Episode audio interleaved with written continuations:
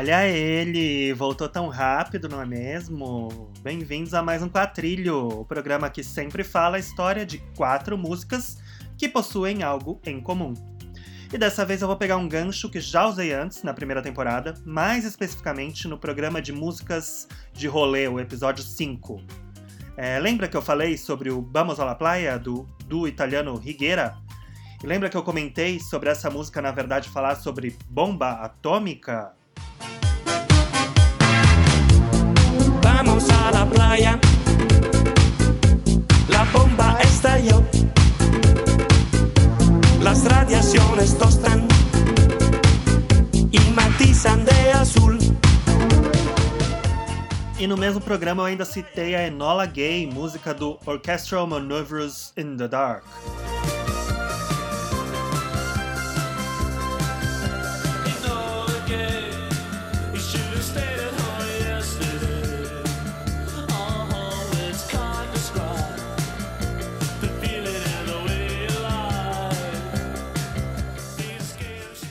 A verdade é que a bomba atômica e a energia atômica faziam parte do debate, eram a pauta mundial.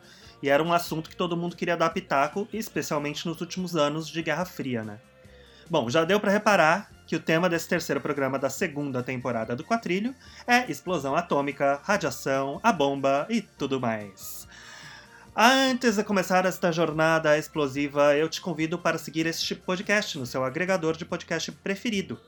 Você também pode fazer uma boa avaliação, caso seja no Google Podcast, no Apple Podcast, ou em qualquer outra plataforma que te permita dar estrelinhas, né? dá, dá umas estrelinhas para mim, por favor. E aproveita para me seguir nas redes sociais. É @o no Twitter e no Instagram.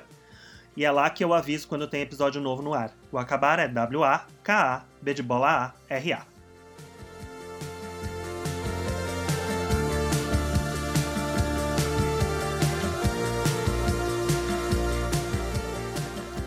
Bora começar a explodir tudo. A primeira música que eu vou mostrar para vocês, ela foi lançada entre 1980, que é o ano de Enola Gay, do Orchestral Maneuvers in the Dark, e 1983, quando saiu Vamos à la Playa.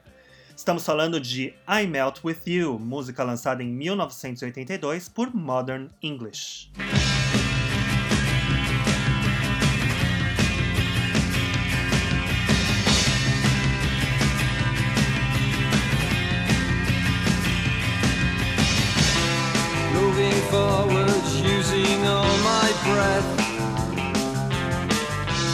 Making love to you was never second best. A letra de I Melt With You nunca deixa exatamente claro que eles estão falando da explosão de uma bomba nuclear. Eles não falam literalmente bomba nuclear, explosão nuclear. Mas o Robbie Gray, o vocalista do Modern English e um dos compositores da música, declarou que muitas pessoas não perceberam que a música era sobre um casal transando quando a bomba cai Enquanto elas transam, elas se transformam em um só e derretem juntos. Que lindo, não é mesmo? Isso é importante porque a banda não é necessariamente a favor de um romancezinho burguês, como pode parecer para os mais desatentos.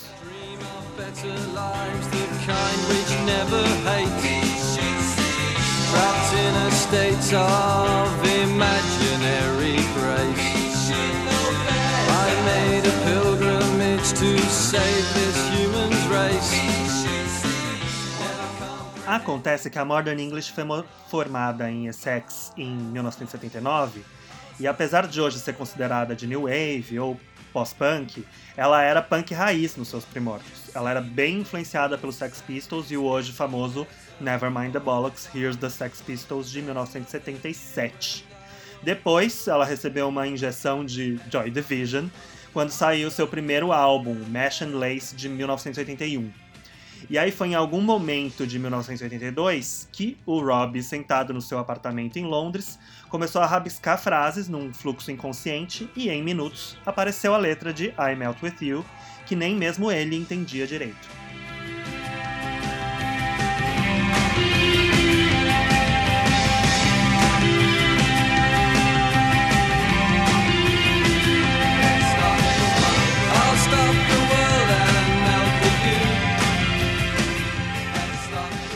E ao gravar I Melt With You para o segundo álbum do Modern English, o After the Snow, o Robbie também decidiu tomar um caminho diferente na gravação dos vocais.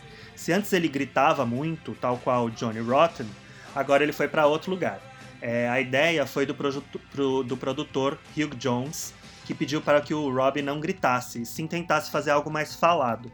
Coincidência ou não, foi com After the Snow que eles conseguiram ser lançados nos Estados Unidos e assim passaram a fazer parte da segunda invasão britânica nas paradas norte-americanas.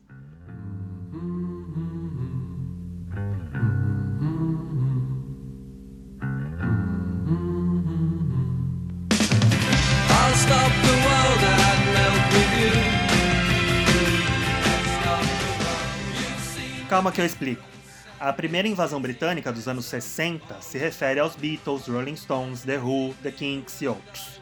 A segunda, que quase todo mundo concorda que começou em 1979, com Dire Straits e The Police e as suas Sultans of Swing e Roxanne, perdurou ao longo dos anos 80, com bandas como Duran Duran, Soft Cell, Human League e outras.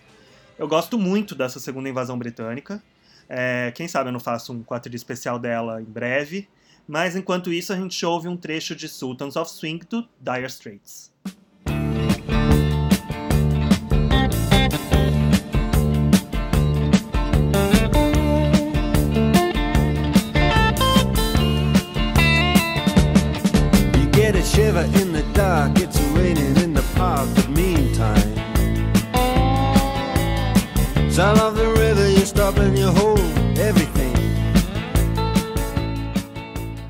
Sei vocês, mas eu me sinto muito hétero quando eu ouço Dire Straits. Acho tão banda de hétero chique, sabe? Se você é hétero e é chique, por favor ouça Dire Straits. Isso te deixa muito charmoso, tá bom? Agora vamos voltar para I Melt With You. Making love to you was never second best. I, I Melt With You foi o segundo single do álbum After the Snow. É a música mais bem sucedida do Modern English nas paradas até hoje, mas não é exatamente um sucesso, só chegou até a posição 78 do Hot 100 da Billboard e em sétimo na parada de rock da mesma Billboard. Mas o seu apelo é perene. Um dos responsáveis é o clipe, que é super simples, com a banda tocando e um casal dançando na frente deles, um ambiente escuro com focos de luz. O, o Rob tá com um cap, é, é bem, bem exótico, na verdade, o figurino dele. E apesar de ter sido produzido nitidamente com pouca grana, esse clipe foi o hit da MTV norte-americana na época.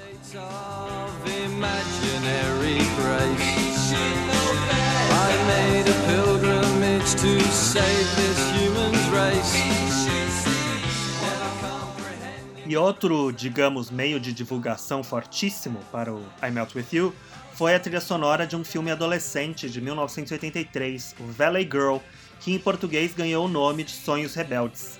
Valley Girl tem uma história muito interessante, porque na verdade é baseado em outra música.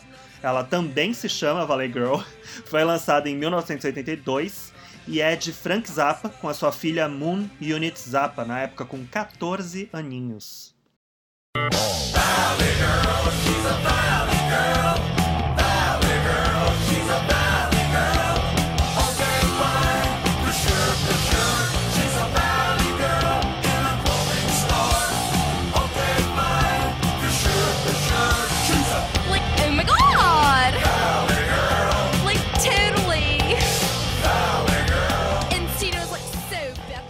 like, oh my god! Reza a lenda que o Zappa acordou a Moon, a Moon Unit um dia à noite e a levou para o estúdio. E ele pediu para ela gravar umas frases que ela usava com as amigas de maneira exagerada. E assim surgiu um clássico, uma das músicas mais conhecidas de Frank Zappa, que tira um sarro do jeito que as garotas do Vale de São Fernando, em Los Angeles, falavam. Era a patricinha da época, né, com todos os estereótipos que isso implica meio burra, voada, vazia, enfim. Anyway, he goes, "Are you into S&M?" I go, "Oh, right. Could you like just picture me in a like a leather teddy? Yeah, right. Hurt me, hurt me. I'm sure, no way." He was like freaking me out. He called me a. That's like his totally. Bom, dizem que o que o Frank Zappa chegou a ser procurado para vender os direitos para uma obra cinematográfica. Ele não quis. Quando a Atlantic começou a produção do filme, ele tentou barrá-las judicialmente e não conseguiu. O filme traz uma história meio Romeu e Julieta de uma garota do Vale e um cara de Hollywood, mais roqueiro e rebelde, interpretado por um Nicolas Cage bem novinho. E I Melt With You foi a música escolhida para ser o, o tema romântico dos dois. Ela aparece como trilha de uma sequência de cenas deles juntos e também no fim, quando o letreiro sobe. I'll stop the world and melt with you. Seen the difference and it's getting better all the time. There's nothing I... É interessante isso de que foi um filme que foi um dos veículos que deixou a Melt With You mais famosa. Para mim, um dos grandes responsáveis pelo impacto maior e mais perene da segunda invasão britânica foi justamente o John Hughes, que gostava de bandas do Reino Unido e compartilhava desse gosto com a atriz Molly Ringwald. Valley Girl veio antes, mas nas trilhas dos filmes de John Hughes, que acabaram ficando super famosas, a gente percebe várias bandas que vieram do outro lado do oceano. Um exemplo é a própria Orchestral Maneuvers in the Dark e a sua If You Leave.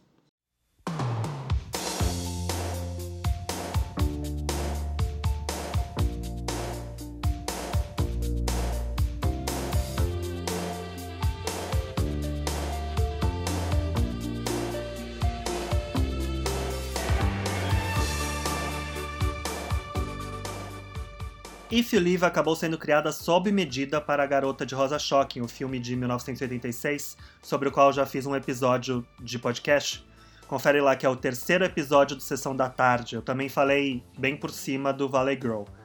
É, mas neste episódio do Sessão da Tarde eu não falei da treta da música. Como o final acabou mudando, o final do filme, o Robert Deutsch, que era o, o, o diretor, gravou o novo fim a toque de caixa, ainda sem música, é, usando Don't You Forget About Me, do, do Simple Minds, que encerrava o Clube dos Cinco, né? É, e essa música que serviu de base para o povo dançando no baile de formatura da cena final do A Garota de Rosa Shocking. É, mas eles não iam usar essa música, só serviu de base. Aí o John Hughes pediu para o Orchestral Maneuvers in the Dark para eles gravarem uma música com o mesmo ritmo do Don't You Forget About Me para encaixar na cena.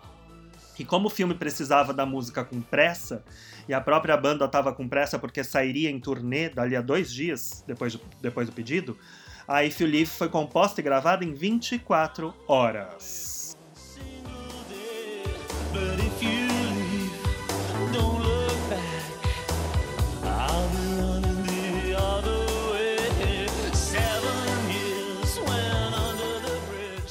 Bom, agora voltando para Valley Girl, o filme foi dirigido por Martha Coolidge e é apontado como a comédia romântica preferida de muita gente, como por exemplo Quentin Tarantino, quem diria. Um dos atores do longa, do, do Valley Girl, que é o Michael Bowen, depois trabalhou com Tarantino em Jackie Brown e em Kill Bill. E ele disse que o diretor sabia falas do, do Valley Girl de cor. Olha só.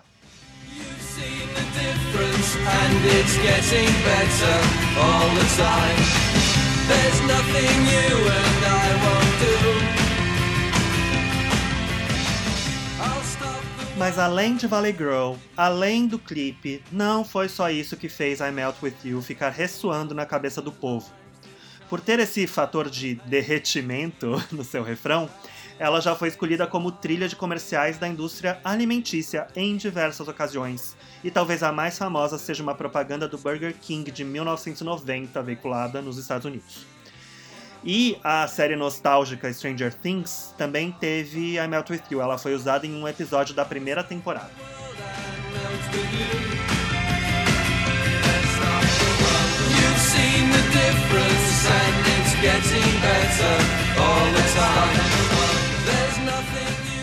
E também teve mais filme que aproveitou I Melt With You em outras versões. Uh, o Como Se Fosse a Primeira Vez, aquele de 2004, que tem a Drew Barrymore com a Amnésia e o Adam Sandler, sabe? Tem Wouldn't It Be Nice, do Beach Boys, como carro-chefe, né? Quem assistiu lembra. Mas também possui uma trilha bem legal com versões de músicas dos anos 80. E entre elas tem I Melt With You com o Jason Mraz.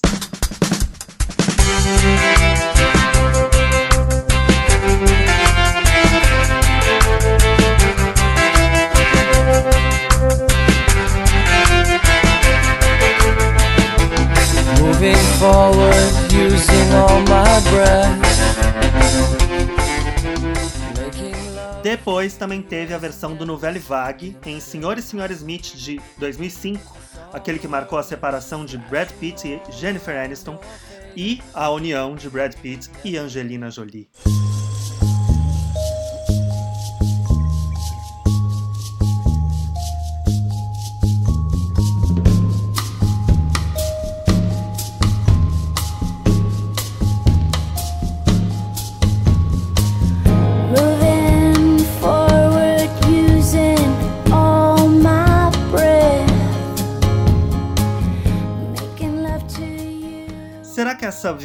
Uma das músicas do casal Brangelina? Eu espero que não, porque eu achei a versão meio pau mole, devo confessar. Mas só pra te atualizar, a banda Modern English não fez mais nenhuma música, quer dizer, não- teve nenhum impacto comparável ao I Melt With You até hoje, né? Eles pararam as atividades em 1987, retomaram, pararam de novo, e hoje, que eu saiba, voltaram ativas e seguem na ativa. O último álbum deles, de inéditas, foi lançado em 2017. Saiu de um crowdfunding, olha só. É, vamos ouvir um trecho de I Feel Small desse disco novo. I feel small,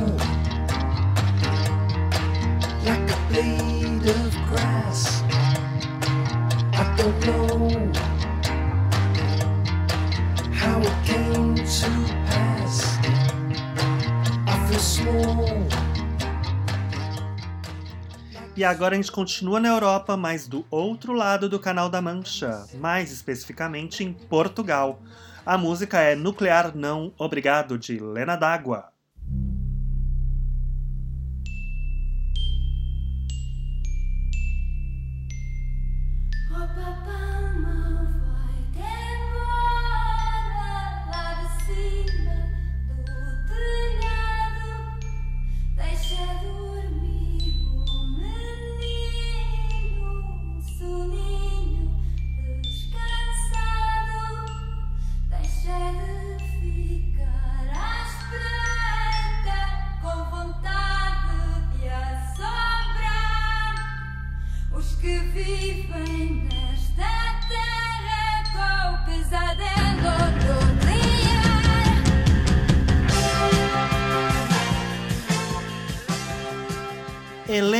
Maria de Jesus Água já tinha passado por bastante coisa quando lançou Perto de Ti em 1982, que é o álbum que trazia Nuclear Não Obrigado como primeira faixa.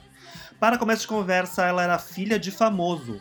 Seu pai era José Água, um jogador de futebol muito importante na história do Benfica e da própria seleção portuguesa. Ela é a primogênita e tem um casal de irmãos, a Cristina e o caçula Rui Águas, que seguiu a carreira do pai. É, Lena diz que não foi para o fado porque o pai dela trazia discos de viagens internacionais com a seleção e ela acabou mais influenciada pelo gosto musical dele.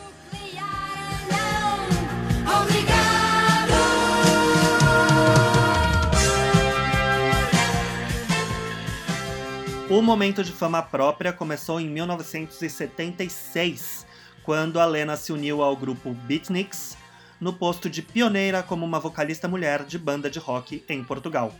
O Beatniks era do então marido dela, Ramiro Martins, com quem ela se casou em 1975. Não existe gravação com ela e o Beatniks, e ela se separou de Martins em 1978. Nessa época, à frente de uma banda, ela já era apontada como símbolo sexual. Aí ela formou uma outra banda, depois de se separar do, do Ramiro, né? Que se chamava Salada de Frutas, com o Luiz Pedro Fonseca e o José da Ponte, ou mais conhecido como Zé da Ponte. Disso sai o álbum Sem Açúcar, de 1980, com a música Como Se Eu Fosse Tua, justamente de autoria de Luiz Pedro Fonseca e Zé da Ponte.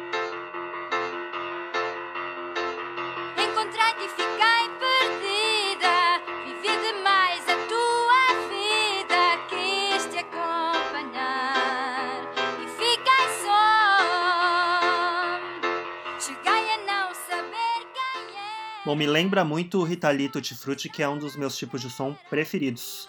A Lena já contou em entrevista que quem fazia rock naquela época em Portugal era apontado como fi- filhote do imperialismo, vendido, alienado. A verdade é que a Lena estava batalhando como artista profissional, tanto que não se limitava apenas ao seu trabalho, que pode ser considerado mais autoral, com a sua banda, é, já que ela também teve participação, por exemplo, em um dos maiores sucessos pop portugueses daquela época, a Eu Tenho Dois Amores de Marcos Paulo.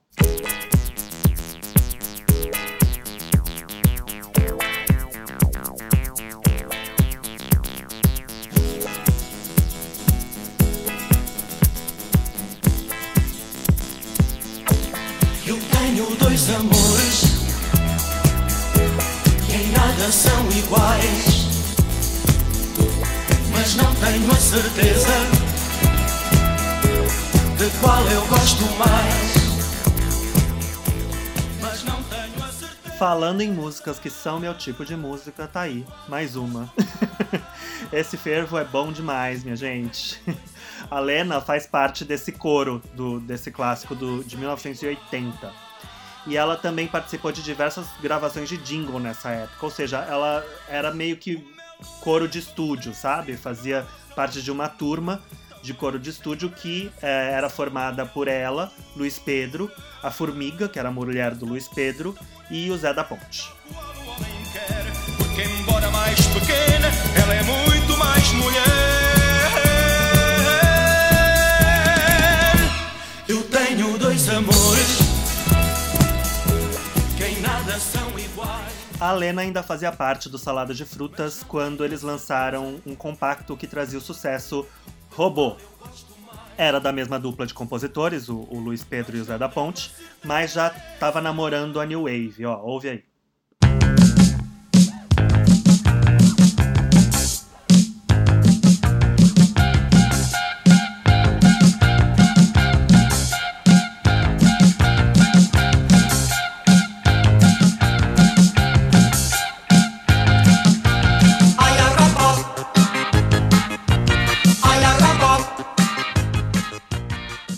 Compacto de robô que trazia Armageddon do lado B foi lançado em maio de 1981 e alcançou o topo das paradas portuguesas. Mas, em setembro do mesmo ano, Lena e Luiz Pedro saem da salada de frutas. Ao todo, no fim das contas, essa formação com Lena não durou nem um ano, já que Sem Açúcar foi gravado no final de 1980. É, Lena explicou que o resto da banda tinha ciúmes dela, porque ela sempre aparecia em destaque, já que ela era cantora, ela era a única mulher da banda, e acabaram a expulsando praticamente. O Luiz Pedro tomou as dores e saiu junto.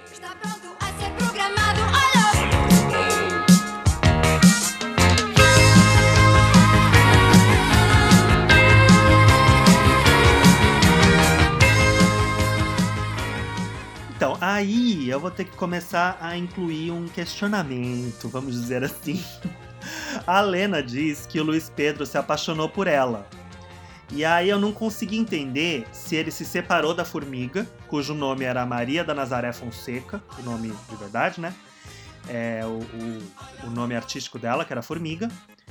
E a salada de frutas continuou por mais um ano, uns anos sem eles, mas ainda com o Zé da Ponte fazendo parte da salada de frutas. Quando acabou a salada de frutas, o Zé da Ponte fez um estúdio chamado Namush com o Guilherme Neis, que era o baterista da salada de frutas. E eles produziram muita gente, ficou famosa, como a cantora Dora, também a Dulce Pontes. A coisa interessante é que o Zé e o Guilherme formaram outra banda, a Zoom. E sabe quem era a vocalista? A Formiga. Houve um trecho.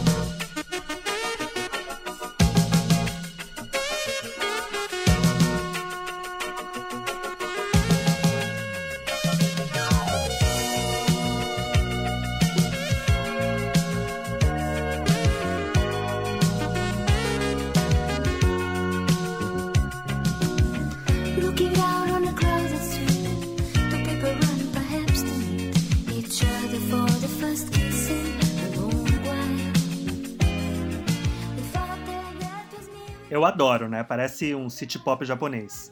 É, a Zoom lançou um disco em 1985, que é o Hands Off, de onde saiu essa música que a gente está ouvindo, que é This Will Be the Last Time. O repertório inteiro era em inglês, O Zé da Ponte ia com constância para Inglaterra porque ele tinha uma doença autoimune e ele se tratava na Inglaterra.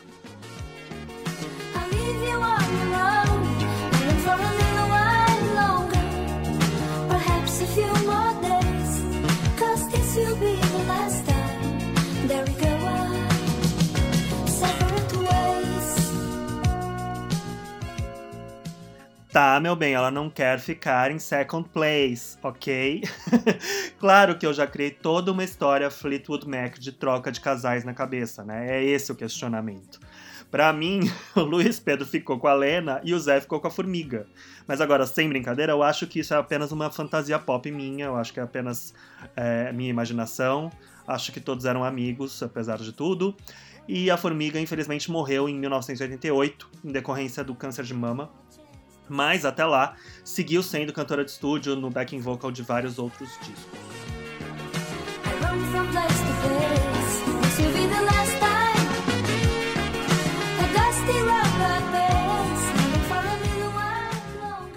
Bom, voltando para Lena D'Água e Luiz Pedro em 1981.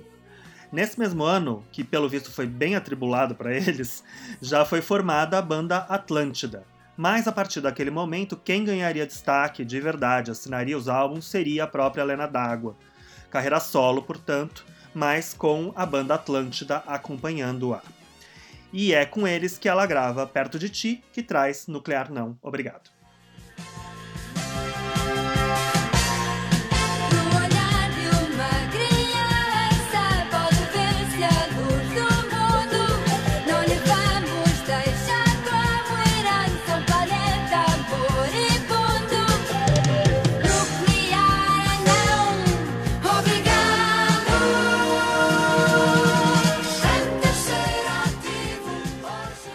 Dos marcos de Nuclear Não Obrigado é a produção do inglês Robin Geoffrey Cable.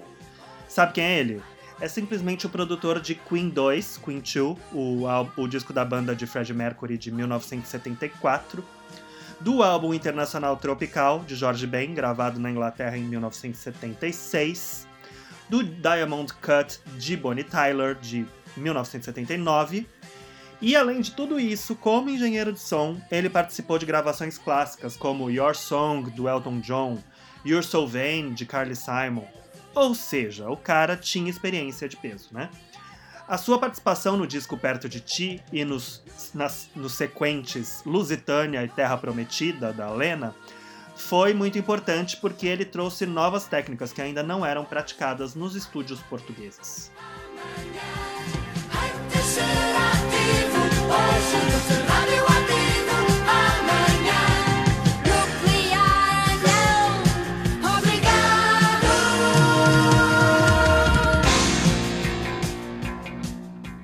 Agora chegou a hora de falar de energia nuclear no contexto português.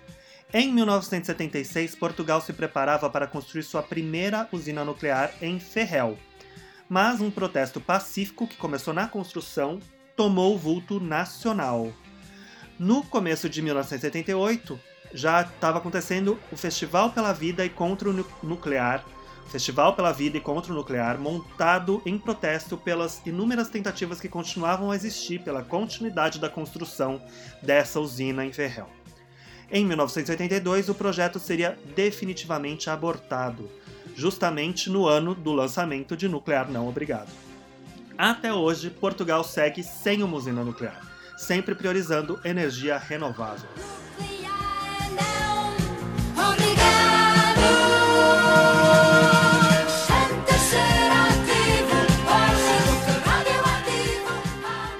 Só para terminar a história da Lena, é, ela explica que as coisas na banda Atlântida acabaram ganhando outro tom também. Dessa vez o ego maior e machucado era de Luiz Pedro. Ela não entra em detalhes, mas deixa claro que os desentendimentos começaram a crescer.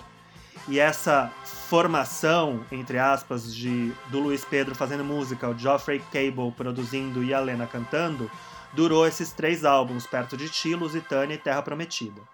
Depois, em 1987, viria o Aguaceiro, que era um álbum produzido por Antônio Emiliano, e com ele o começo da relação de Helena com outro Antônio, ícone do pop português, o Antônio Variações, que quem me conhece sabe que eu amo. é em Aguaceiro que ela gravou Estou Além, composição de variações.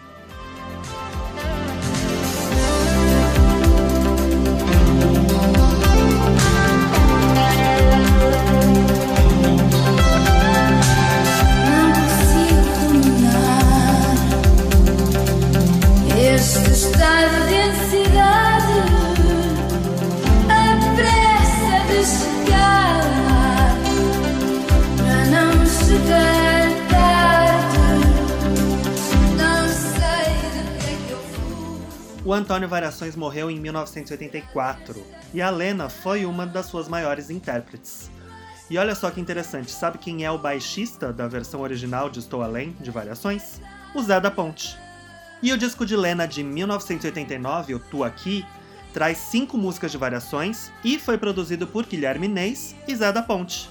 Adoro as voltas que o mundo dá, não é mesmo? Quero quem, quem eu só quero quem, quem não. Eu só quero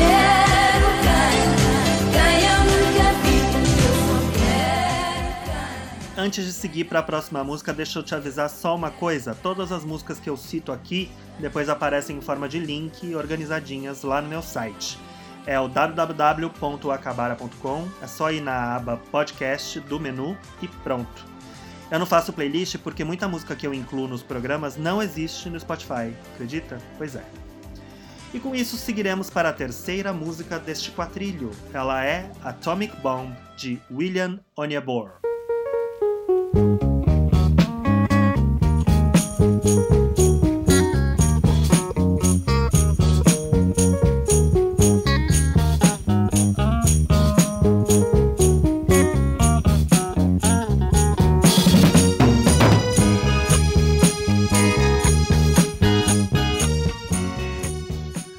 Bom, vamos lá, eu vou tentar, mas corro o risco de não ter muito o que falar, porque o nigeriano William Onyebor, apesar de ter feito muito sucesso no seu país natal, na virada dos anos 70 para os 80, é bem misterioso. Ele foi redescoberto pelo selo coach Luaka Bop, que lançou a coletânea Who is William Onyebor em 2013. Ele não se interessou em promovê-la, e o seu legado musical e o culto ao redor do seu trabalho é tão forte que um monte de gente aceitou divulgar a música dele por ele, como o David Byrne, o Damon Albarn, o Blood Orange, Hot Chip. Todos eles participaram ah, de uma turnê que fizeram com uma banda, enfim, que foi montada só para isso. Que tal? Pouca coisa, né? assim, a, a obra do William Onyebor ficou mais conhecida, porém, ele continuou intocavelmente misterioso.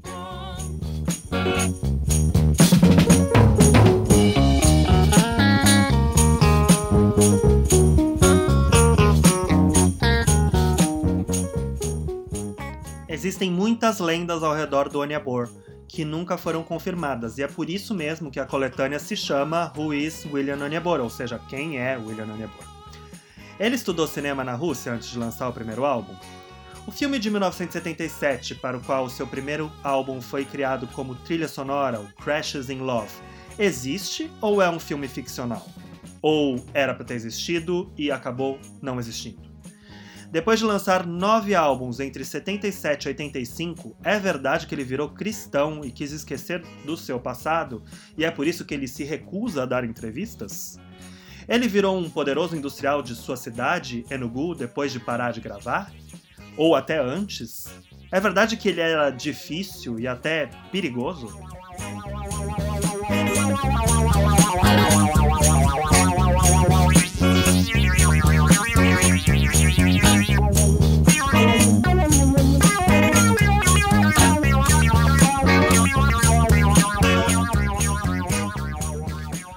Que a gente sabe é que a gravadora que lançou esses nove álbuns do Onyebor se chama Will Films e era dele.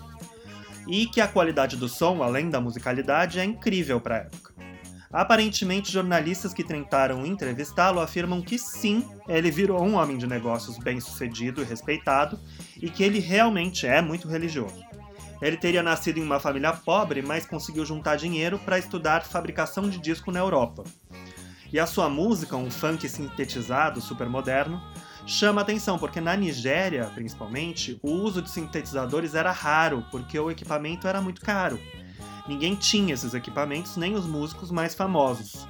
Mas o Oniabor tinha. Eram equipamentos dele.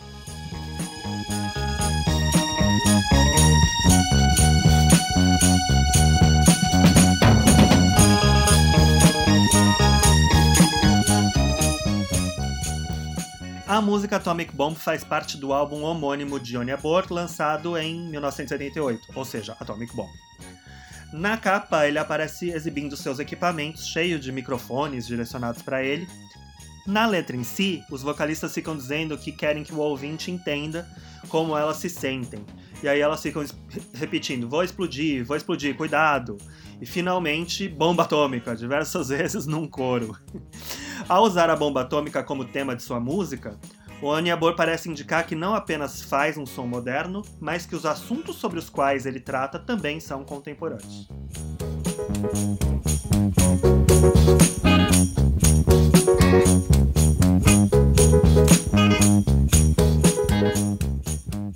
Esse jogo de pergunta e resposta que a música faz nos vocais é típico da música africana. E acredita-se que o Oniabor foi responsável por todos os instrumentos da gravação, mas claramente a gente ouve uma voz feminina, que a gente não sabe quem é.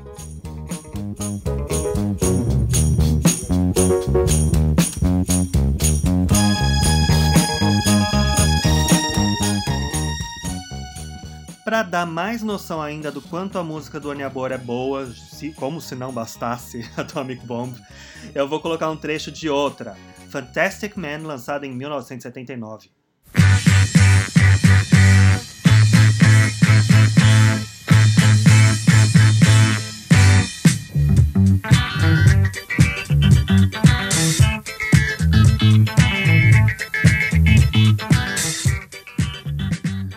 Fantastic Man também é o título de um curta documentário produzido pela Noisy da Vice em 2014, que eu recomendo fortemente, está disponível no YouTube. E Atomic Bomb também é o nome da banda que foi formada para divulgar a música de Oniabor depois do lançamento da coletânea Who is William Oniabor. É, e é ela que já contou com participação dos músicos David Byrne, Damon Albarn, etc. O Oniabor, que o mundo saiba, deu apenas uma entrevista para a rádio em toda a sua vida. Foi em 2014 na BBC 6, BBC Six Music. É, ele morreu em 2017. You look so good.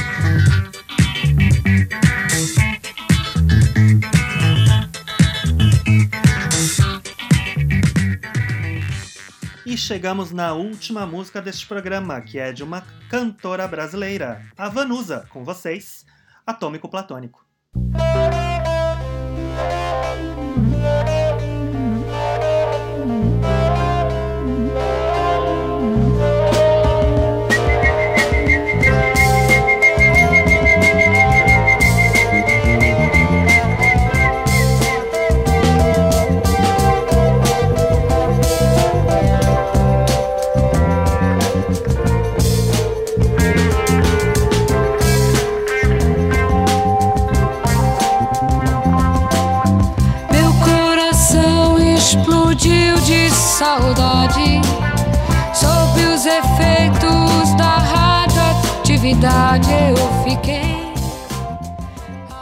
Atômico Platônico foi lançado em 1969, o mesmo ano do disco da Gal Costa pirando no Cinema Olímpia e dizendo para a cultura e civilização se danarem.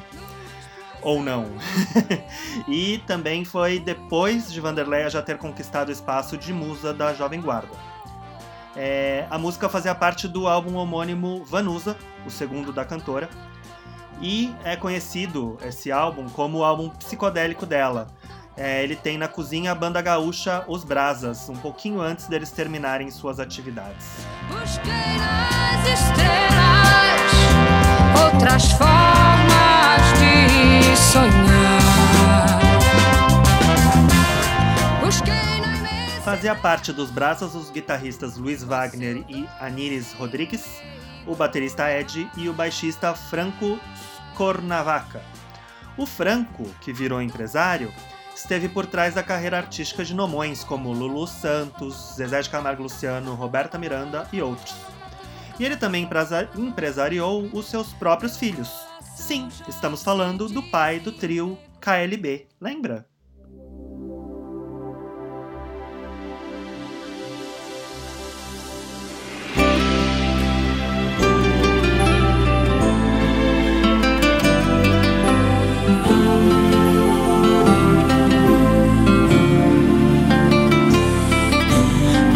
Se estou te ligando, amor, nesse momento.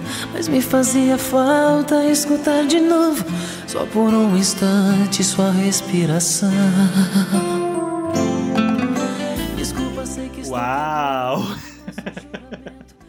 A Dor desse Amor do KLB foi lançada em 2000, é um dos maiores sucessos deles.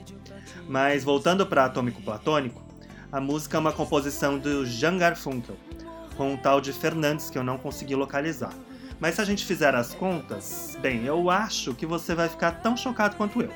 Porque o Jean Garfunkel nasceu em 1954. Portanto, ele tinha 15 anos quando o Atômico Platônico foi lançada. Que tal? Pouca gente sabe disso porque a capa original do disco da Vanusa só traz o nome duplo dele, que era Jean-Pierre, que é, né, Jean-Pierre.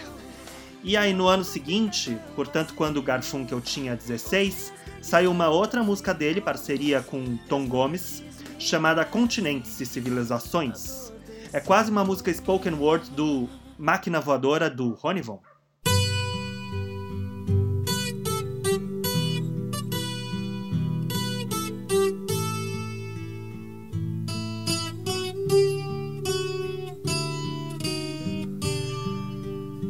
As pessoas dizem que tão pouco nos conhecemos e que em verdade nem sabemos o que sentimos. Elas não sabem onde estivemos nós, que no reino de faraós passamos... Quer dizer, quase não, né? É um spoken word. a Máquina Voadora é outro disco considerado psicodélico de um ídolo da Jovem Guarda. O Rony produziu uma trilogia psicodélica, o homônimo Ronivon de 1968, o A Misteriosa Luta do Reino de Para Sempre contra o Império de Nunca Mais de 1969 e o A Máquina Voadora de 1970. China e Macedônia, entre gregos e romanos, entre hebreus e muçulmanos. Em nós, o mesmo ciúme, o mesmo perfume. Bom, o Jean seguiria compondo e emplacando hits com outros grandes nomes da MPB, às vezes com seu irmão Paulo Garfunkel, às vezes com outros parceiros. Calcanhar de Aquiles de 1972, lançada por Elis Regina, é um exemplo da parceria entre Jean e Paulo.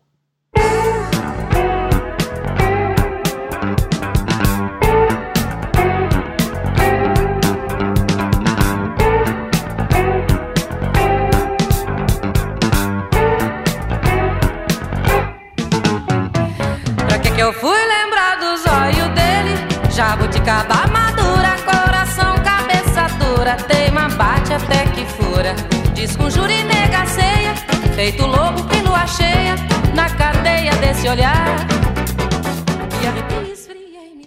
E outra que também gravou uma parceria entre Jean e Paulo, olha só, foi a filha da Elis Regina. Maria Rita registrou Não Vale a Pena no seu álbum de estreia de 2003.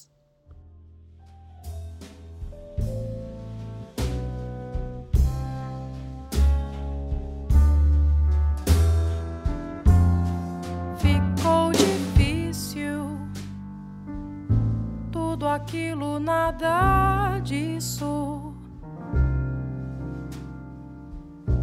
Sobrou o meu velho vício de sonhar. Eu adoro essa interpretação da Maria Rita, eu acho muito fina, viu? E é muito engraçado pensar que o Jean Garfunkel compôs essa música e Atômico Platônico, que são tão diferentes, né?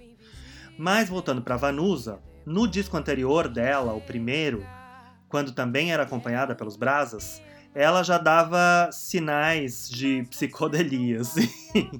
É o caso de Mundo Colorido, composição dela mesma. Atômico Platônico, assim como todo o resto do disco seguinte, também namora bastante o soul norte-americano. Faz sentido isso junto com o resto da turma da Jovem Guarda. Também foi em 1969, por exemplo, que o Roberto Carlos lançou as curvas da Estrada de Santos, dele com Erasmo, e Não Vou Ficar, do Tim Maia.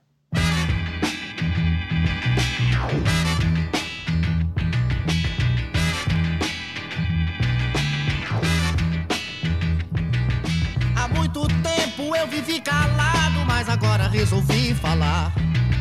Chegou a hora, tem que ser agora. E com você não posso mais ficar, não vou ficar, não. Bom, a letra de Atômico Platônico é mais uma letra que atrela a radioatividade ao amor. Também usa a questão do atômico para sugerir algo futurista, coisa que dá para notar na segunda parte em que a Vanusa canta sobre buscar outras formas de sonhar com as estrelas, nas estrelas, enfim. Ela liga então a questão do atômico com essa coisa do outro planeta. E é uma letra triste que acaba mal. O coração se desintegra no final da guerra de amor cruel e triste. Profundo, né? Nossa. Quem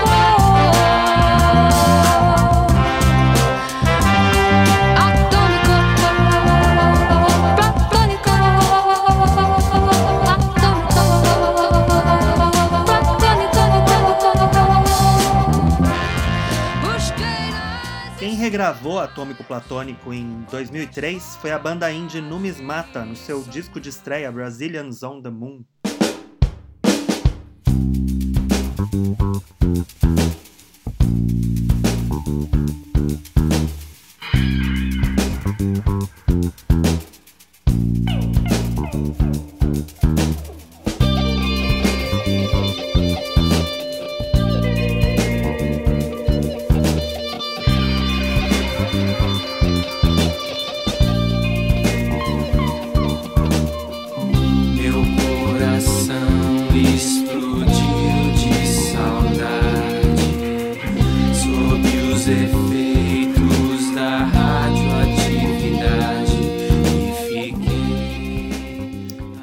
Gosto bastante dessa versão deles, viu? Gosto. Vou dizer que gosto. Bom, e é isso, minha gente. Este foi o terceiro programa da segunda temporada de Quatrilho.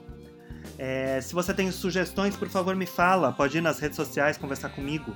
Lembrando mais uma vez, é arroba o Acabara no Twitter e no Instagram. E para quem não sabe, eu tô para lançar um livro. Também vou falar sobre isso nessas redes e aqui no podcast, num programa extra especial que chegará, vocês vão saber. Bom, já o próximo quatrilho vai ser animadérrimo. Estou empolgado desde já.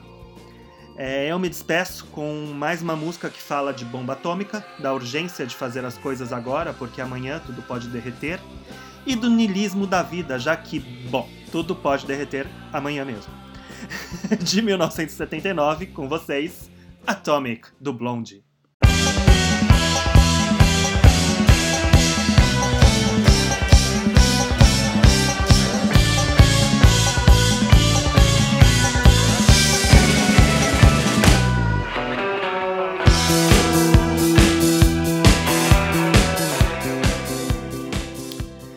O mundo acabar, não se esqueça de manter seu cabelo lindo. o próximo episódio, bom, não falei, né? Eu só fiz suspense, não falei, vou falar. Ele vai virar um clássico das temporadas do Quatrilho. É mais um episódio de versões nacionais. Oba!